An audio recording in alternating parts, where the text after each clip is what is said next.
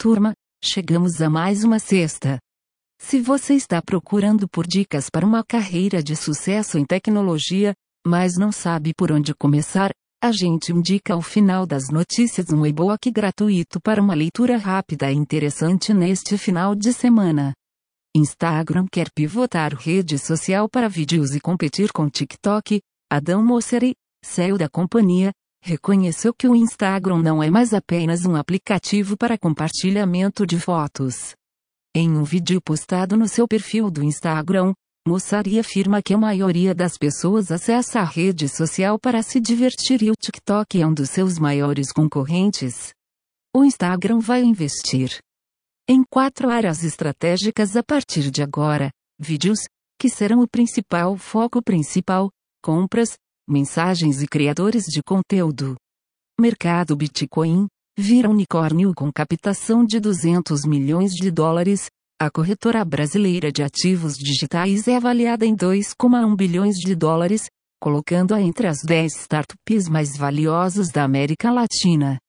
A empresa, fundada pelos irmãos Gustavo e Maurício Chamati em 2013, já possui 2,8 milhões de clientes, cerca de 70% de toda a base de investidores individuais na Bolsa de Valores do Brasil. As informações são do site TechCrunch.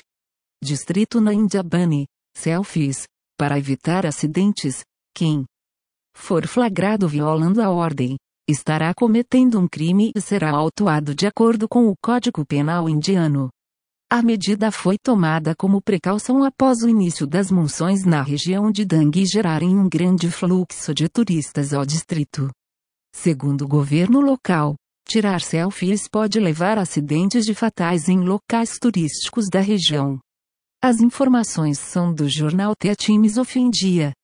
Pix já supera a quantidade de operações realizadas com cheques, boletos, TEDs e DOCs, ainda segundo Roberto Campos Neto, presidente do Banco Central, aproximadamente 73 milhões de brasileiros já utilizaram meio de pagamento, cerca de 46% da população adulta do Brasil.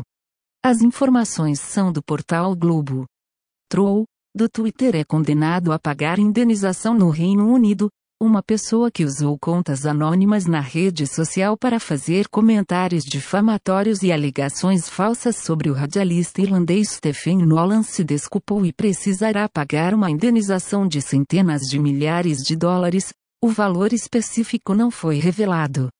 Nolan disse que essa é uma mensagem muito forte aos trouxe da internet, que terão um preço alto a pagar se forem descobertos.